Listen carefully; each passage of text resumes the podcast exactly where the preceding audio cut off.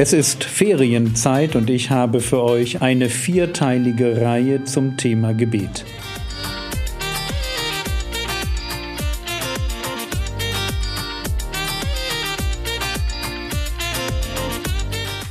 Theologie, die dich im Glauben wachsen lässt, nachfolge praktisch dein geistlicher Impuls für den Tag. Mein Name ist Jürgen Fischer und heute geht es um Gebet Vortrag 1.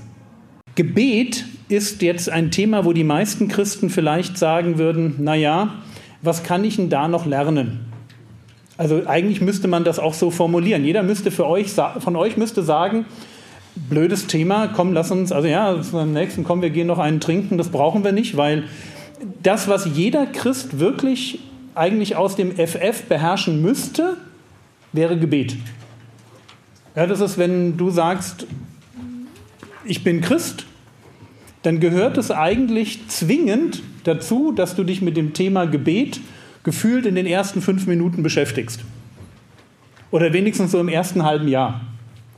Und dass du das, was du da dann lernst, dass du das tatsächlich ein Leben lang praktizierst und ausbaust und dass du sagst, es gibt niemanden in einer Gemeinde, der fünf Jahre Christ ist, aber nicht in puncto Gebet wirklich jemand, der Ahnung hat, wirklich jemand, der tief drin ist, einfach weil er schon letztlich hunderte von Stunden im Gebet verbracht hat.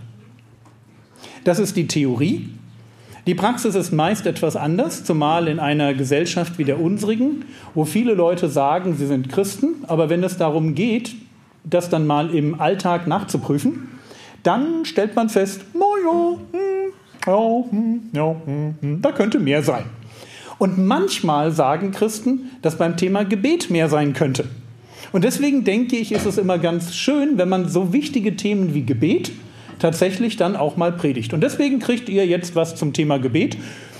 Wenn jetzt jemand denkt, oh, da gibt es bestimmt tolle, fancy neue Stellen, auf die ich noch nie in der Bibel gekommen bin, Nein, gibt es nicht. Kann ich euch jetzt schon versichern. Es gibt keine Stelle, die du, wenn du ein paar Jahre Christ bist und in so einer guten Gemeinde wie bei euch unterwegs, es gibt keine Stelle, die du nicht mindestens schon zweimal gehört hast. Cool, oder?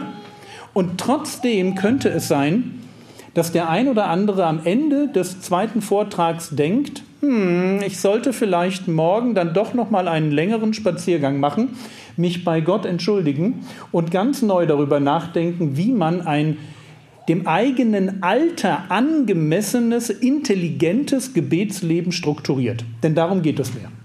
Es geht mir darum, das Gebet herauszuholen aus der Ecke des, na, irgendwie macht man das halt, hineinzustellen in eine Ecke, wo es darum geht, ich tue es, ich tue es, weil ich weiß, warum ich es tue und ich tue es so, dass es auch wirklich Sinn ergibt. Also nicht als etwas, was ich tue, weil man es halt tun muss. Und ich mache dann genau so viel, damit mein Gewissen stille genug ist, um mich nicht anzuklagen. Kennt ihr dieses Gefühl? Man tut etwas genau so viel, bis man gerade nicht mehr spürt, dass es noch nicht genug war. Und dann hört man damit auf.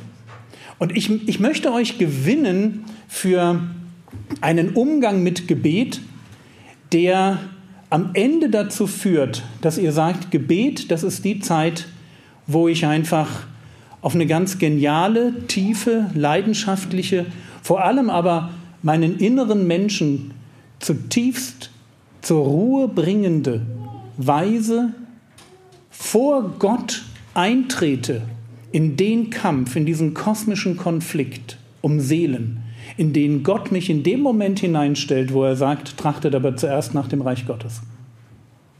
Das würde ich mir wünschen. Ob das klappt, weiß ich nicht, aber das ist so die Richtung, damit ihr ungefähr wisst, wo, wo es hingeht. Ich möchte euch ein bisschen ärgern.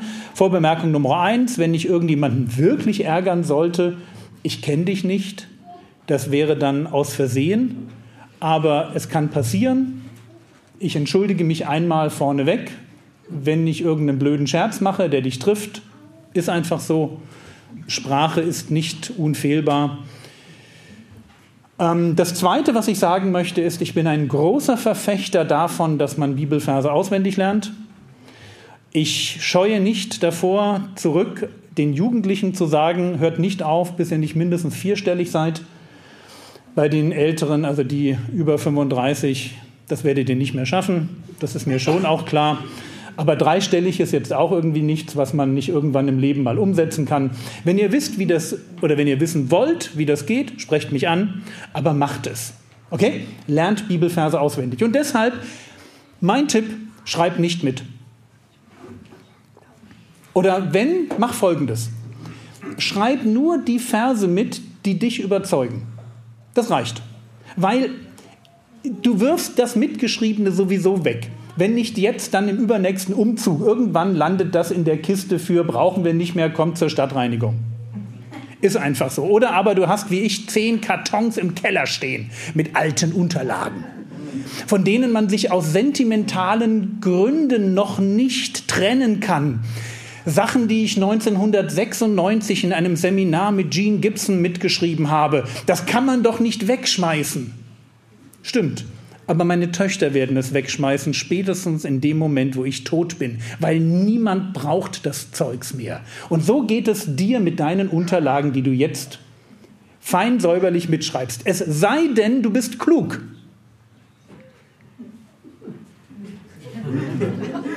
Es sei denn, du bist klug. Und klug sind die, die begriffen haben, dass das, was ich mitschreibe, wieder vergessen wird. Aber die Verse, die ich auswendig lerne, haha, und dann regelmäßig wiederhole, was weiß ich, so alle zwei, drei Monate mal, je nachdem, was das Programm, was du verwendest beim Auswendiglernen dir davor gibt, diese Dinge prägen sich auf dein Herz, die wirst du nie wieder vergessen. Das sind die Aussagen, an die der Geist Gottes dich in den Momenten erinnert, wo du sie brauchst. Und das Dumme ist, der Geist Gottes erinnert dich nicht an, hey, da gab es eine Mitschrift, die liegt irgendwo im Keller. Wollen wir mal suchen gehen? Da war irgend so ein Satz drin. Das, das macht der Geist Gottes nie. Der Geist Gottes erinnert dich an das Wort Gottes. Das hat er nämlich inspiriert, damit du es auswendig lernst, sprich es im Herzen hast und damit du dann mit dem, was du im Herzen hast, was anfangen kannst. Und von daher traut euch nicht mitzuschreiben, außer all die Bibelverse, die ich euch gebe. Und das werden am Ende 40, 50 Stück sein. Das ist jetzt nicht so die Größenordnung. Wenn du vernünftig mitschreibst, lern die auswendig. Bei zwei die Woche, was kein Hokuspokus ist, hast du die nächsten 25 Wochen zu tun. Und jetzt stell dir mal vor, diese vier Vorträge prägen die nächsten 25 Wochen deines Nachdenkens. Und alles das, was du dir jetzt vornimmst in diesen 48 Stunden, die du hier bist, wo du in so einer, in so einer geistlichen Glocke, ja, ist das so, so, so eine heilige Atmosphäre des Aufbruchs und der Reformation und der Veränderung, dann nimmt man sich so viel vor, wie so am 31.12. Und jetzt stell dir vor, es wird die erste Freizeit, wo du dir nicht nur was vornimmst, sondern weil du 25 Wochen immer wieder drüber nachdenkst, weil das Wort langsam tiefer sackt, weil der Geist Gottes zum 34. Mal sagen kann, du wolltest doch fasten. Und wie ist das mit den Almosen, was wir danach als Thema machen? Also stell dir das einfach mal vor. Stell dir vor, was das für dein Leben bedeuten würde. Zwei Themen zu Ende gedacht, im Herzen. Oh, das könnte, könnte ein gutes Jahr werden. Soweit der Traum eines im Moment einsamen Predigers hier vorne, der seine Frau vermisst. Also, kommen wir zu unserem ersten Thema, Gebet. Ich starte mal mit einem Vers aus Markus Kapitel 1, Vers 35. Nochmal, in der App habt ihr gerade als PDF die dazugehörigen Folien, die ich hier vorne habe und als Predigtgrundlage verwende. Ihr könnt sie mitschauen, aber ihr müsst das nicht. Also da steht jetzt nichts sonderlich Neues drin. Aber ich fange mal mit einem Vers an und bevor ich das tue, muss ich dieses Mikro noch mal ein klein bisschen verändern. So. Ich fange mal mit einem Vers an, der mich ganz früh begeistert hat, einer der ersten Verse, die ich auswendig gelernt habe. Markus Kapitel 1, Vers 35. Da heißt es, und frühmorgens, als es noch sehr dunkel war, stand er auf und ging hinaus und ging fort an einen einsamen Ort und betete dort. Ich mag diese Ort dabei, ja? Er ging fort an einen Ort und dort. Das ist im Deutschen ganz schön. Also, Markus Kapitel 1, Vers 35 beschreibt den Herrn Jesus und früh morgens, als es noch sehr dunkel war, stand er auf und ging hinaus und ging fort an einen einsamen Ort und betete dort. Was lernen wir daraus? Wir lernen daraus, dass der Herr Jesus tatsächlich ein Beter war. Wir müssen uns vorstellen, der Tag davor war super stressig. Das wäre so eine Art Tag gewesen, wo ich entschieden hätte, am nächsten Tag mal auszuschlafen, weil bis spät in die Nacht kamen Leute und wollten geheilt werden.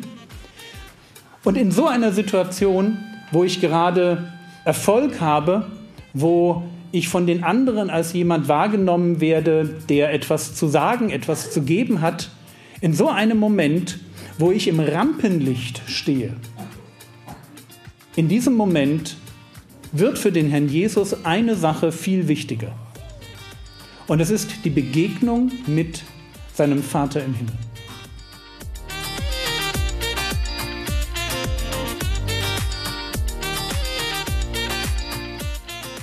Das war's für heute. Die Predigt wird in der nächsten Episode fortgesetzt. Der Herr segne dich, erfahre seine Gnade und lebe in seinem Frieden. Amen.